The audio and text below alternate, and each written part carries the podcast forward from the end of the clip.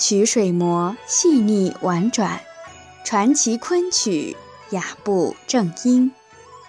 欢迎收听中国昆曲社电台，石玲给您拜年了。今天是大年初五，俗称破五。按照旧的习惯，要吃水饺，妇女们也不再进门，开始互相走访，拜年道贺。这一天。有一种叫赶五穷的风俗，人们黎明即起，放鞭炮，打扫卫生。这一天也是传说中财神的生日，也是迎财神的吉日。大家走亲访友，正是一年之中最令人期待的团聚时光。相信此时此刻，世界各地的华人都在以充满地域特色的方式。来庆贺新春。我们常说，一方水土养一方人，一段山水造就一段文章。就戏曲而言，广袤的中华大地，上下五千年的历史文化，共孕育了三百多种戏曲，可以称得上世界之最。除了我们日常推送的昆曲之外，京剧、越剧。黄梅戏、评剧、秦腔等都是其中的优秀代表。他们虽然有着各自不同的唱腔特色和文化背景，表达的却是共同的民族情结。他们是历史文化的传承，是民族审美的寄托，值得我们传承、品味、发扬。值此新春佳节。中国昆曲社电台仅为听众朋友们推出这一期中国戏曲合集，就让我们以《白蛇传》的神话故事为经，以纷繁多彩的地方戏曲为尾，且看那金昆、月琴、黄梅共谱一出传奇大戏《白蛇传》。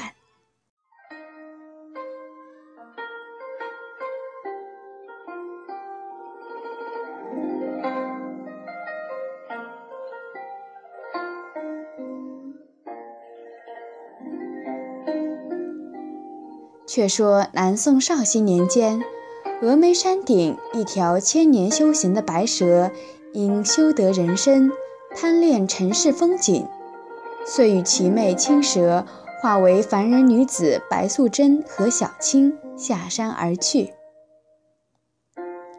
行至杭州西子湖畔，正是姹紫嫣红、烟丝最软的时节，白素贞。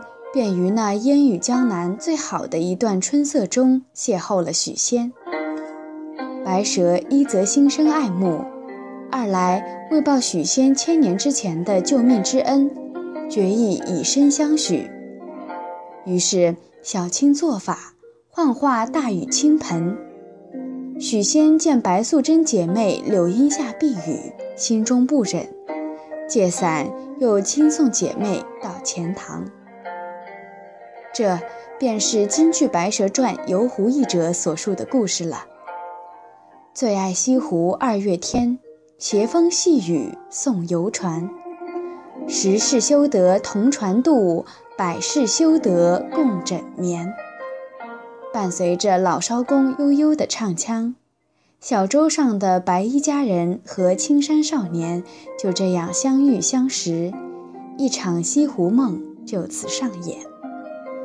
一九五零年，田汉曾将传统神话剧《白蛇传》改编为二十五场京剧《金帛记》。一九五三年，再度修改剧本，恢复原剧名《白蛇传》，突出了反对封建主义的主题，发展了故事的神话色彩，唱词流畅优美。游湖一折，先以白素贞愉快婉转的南梆子唱出初见西湖的新奇之感，继而运用戏曲特有的城市化歌舞表演，唱作结合，情景交融。京剧是中国五大戏曲剧种之一，腔调以西皮、二黄为主，用胡琴和锣鼓等伴奏。清代乾隆五十五年起。四大徽班陆续进入北京，他们与来自湖北的汉调艺人合作，同时接受了昆曲秦腔的部分剧目、曲调和表演方法，通过不断的交流融合，最终形成京剧。相对于昆曲所代表的文人士大夫趣味，他们更接近于底层和民间的趣味。京剧的剧目系统更充分地体现出历史叙述的民间性或曰草根特性，因此京剧也是中华文化传统的重要表征之一。下面就让我们来欣赏由李胜素、张威带来的京剧《白蛇传·游湖》精彩选段。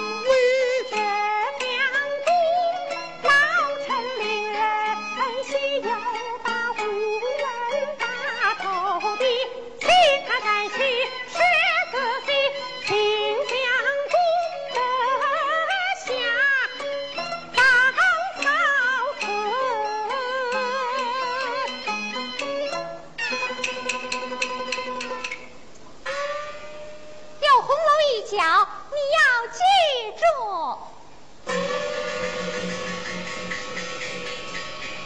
客人钱塘门到了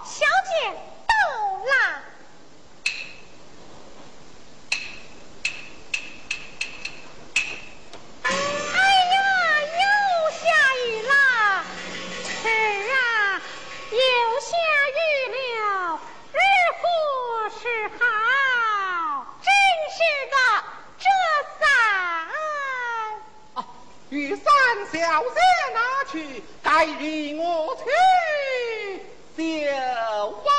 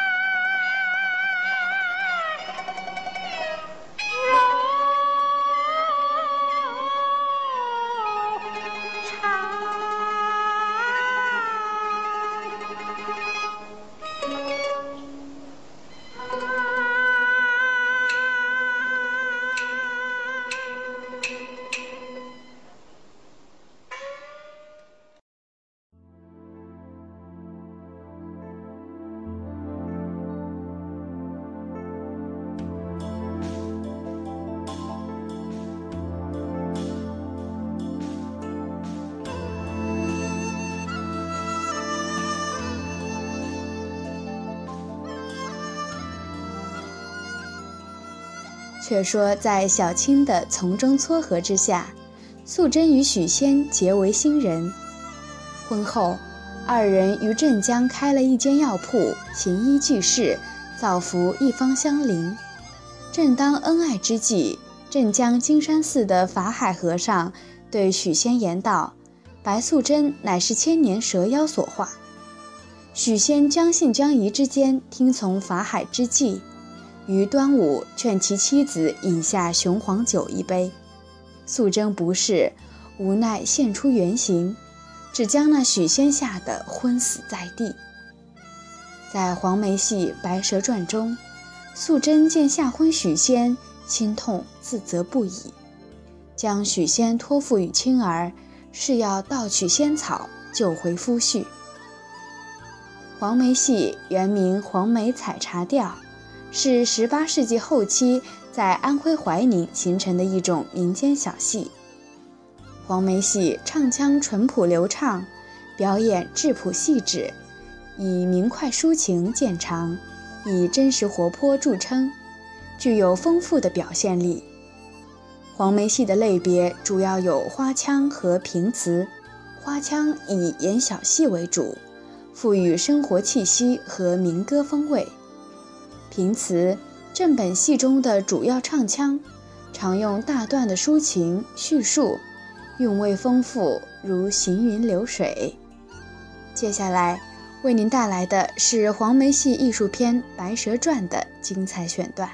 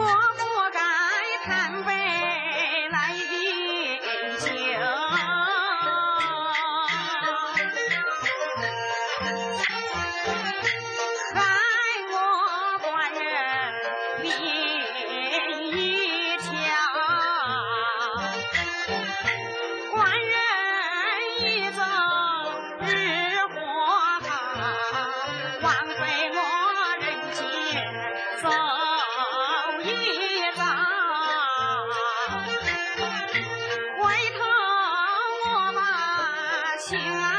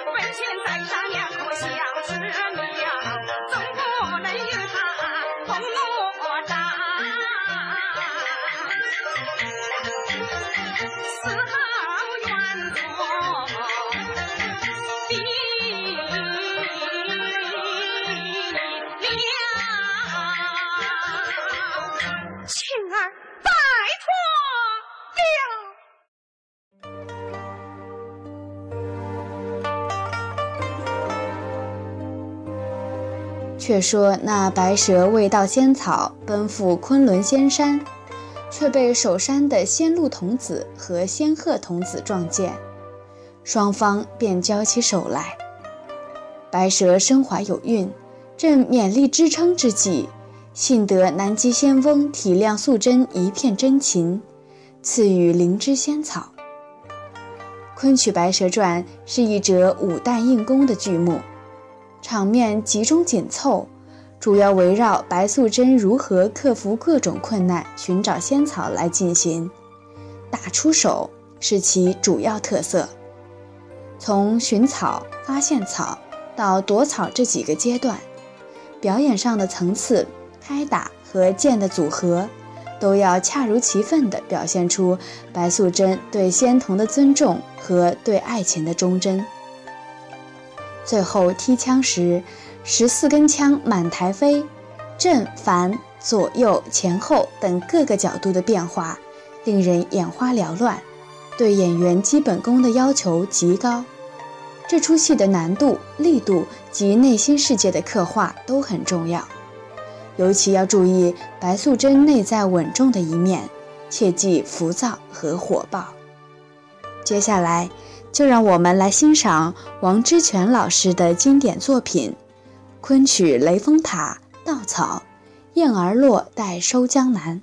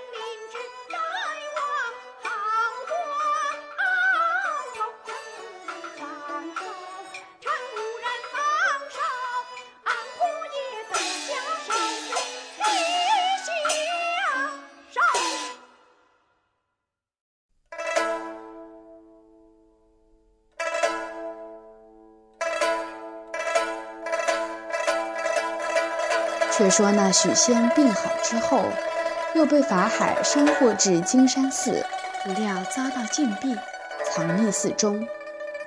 白娘子救夫心切，与青儿赶往金山，再三哀求法海释放许仙未果。他不顾临盆在即，率领虾兵蟹将水漫金山与法海争斗，无奈体力不支，败退钱塘。昆曲《雷峰塔水斗》是一出载歌载舞、文武兼备的折子戏。剧中的开打行当齐全，花样繁多，令人目不暇接。其中，白素贞的武打表演时，既要突出她武功精湛，又要表现她身怀六甲，这是一位孕妇与强敌的对抗。因此。无论是开打节奏与枪剑技巧，都要掌握分寸。只有这样，才能使观众对他水漫金山、实出无奈，最后体力不支、败退钱塘深表同情。剧中法海的唱腔也颇具特色。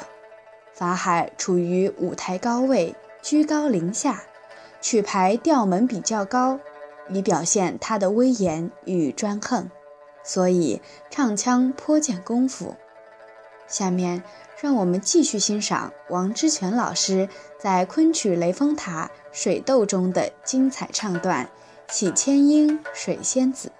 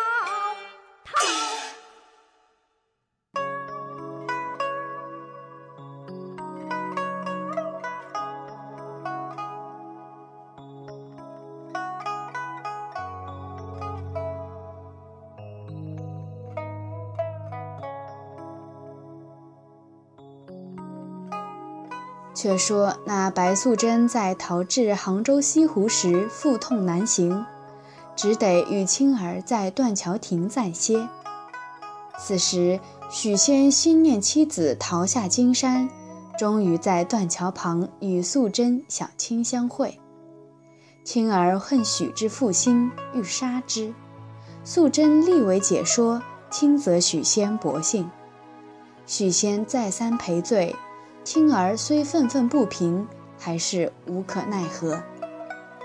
在越剧《白蛇传》断桥一出中，有“西湖山水还依旧”一段唱腔，追忆往昔欢愉，感叹人情淡薄，哀凄婉转，动人至深，将白素贞的一腔深情，十分幽怨，表达得淋漓尽致。越剧发源于浙江嵊州。发祥于上海，在发展过程中汲取昆剧、话剧、绍剧等剧种之大成。越剧长于抒情，以唱为主，声腔清丽婉转，表演真切动人，唯美典雅，极具江南灵秀之气。越剧多以才子佳人题材的戏为主，其艺术流派纷呈，公认的。就有十三大流派之多。接下来，请欣赏由何音带来的越剧《白蛇传》断桥一折的精彩唱段《西湖山水还依旧》。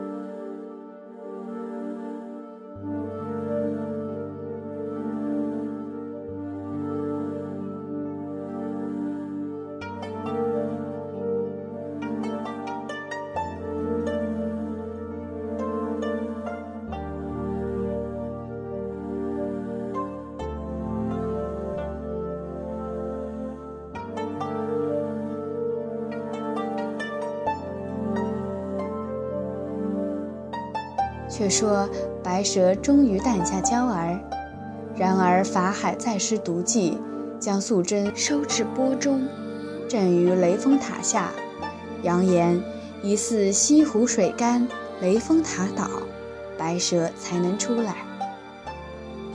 在《秦腔白蛇传》河伯一折中，素贞与许仙痛诉法海恶行，哭叹夫妻分离。痛心母子难聚，一唱三叹，哀楚无限，声裂金石，令人涕下。秦腔是中国汉族最古老的戏剧之一，发源于西府与凤翔。秦腔又称乱弹，流行于中国西北的陕西、甘肃、青海等地。秦腔的表演朴实、粗犷、细腻、深刻，以情动人，富有夸张性，表演唱作并佳。其唱腔包括板路和彩腔两部分，每部分均有欢音和苦音之分。苦音腔最能代表秦腔特色，深哀婉转，慷慨激越，适合表现悲愤、怀念、凄哀的感情。欢音腔欢乐明快，刚健有力，擅长表现喜悦爽朗的感情。那么。下面为您带来的是《秦腔白蛇传》和播一折的精彩选段。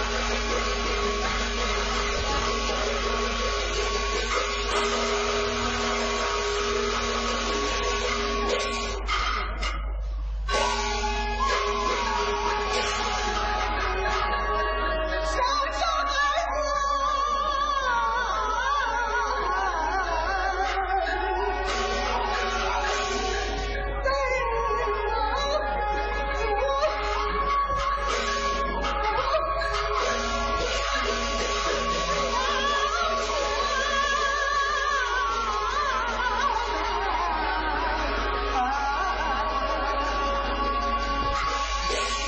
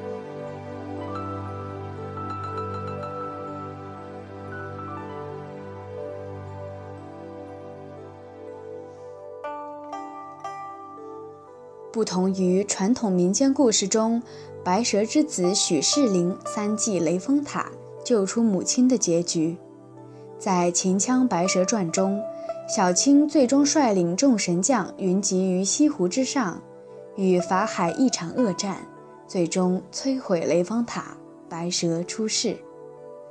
这样的版本虽减损了故事的曲折性，然而也加深了故事中反抗封建势力的色彩。在故事结尾，伴随着白蛇与许仙拜谢众仙的一幕，那首故事最初的曲调又依稀响起：“最爱西湖二月天，斜风细雨送游船。十世修得同船渡，百世修得共枕眠。”至此，一出传奇大戏拉下帷幕。千百年来，止于雷峰塔悠悠矗立于西子湖畔，断桥未断，留待后人凭吊古意。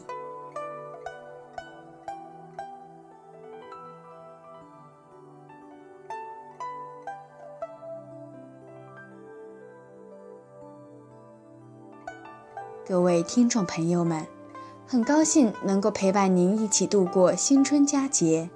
同时呢，也希望在新的一年中，中国昆曲社电台能带给您更为丰富多彩的昆曲大餐。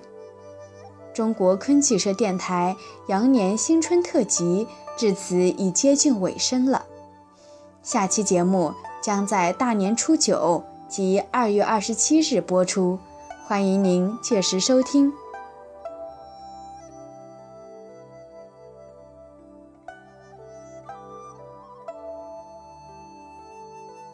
本期主播文案参考昆曲精编教材三百种、中国越剧大典、百度百科词条、《白蛇传》越剧黄梅戏秦腔。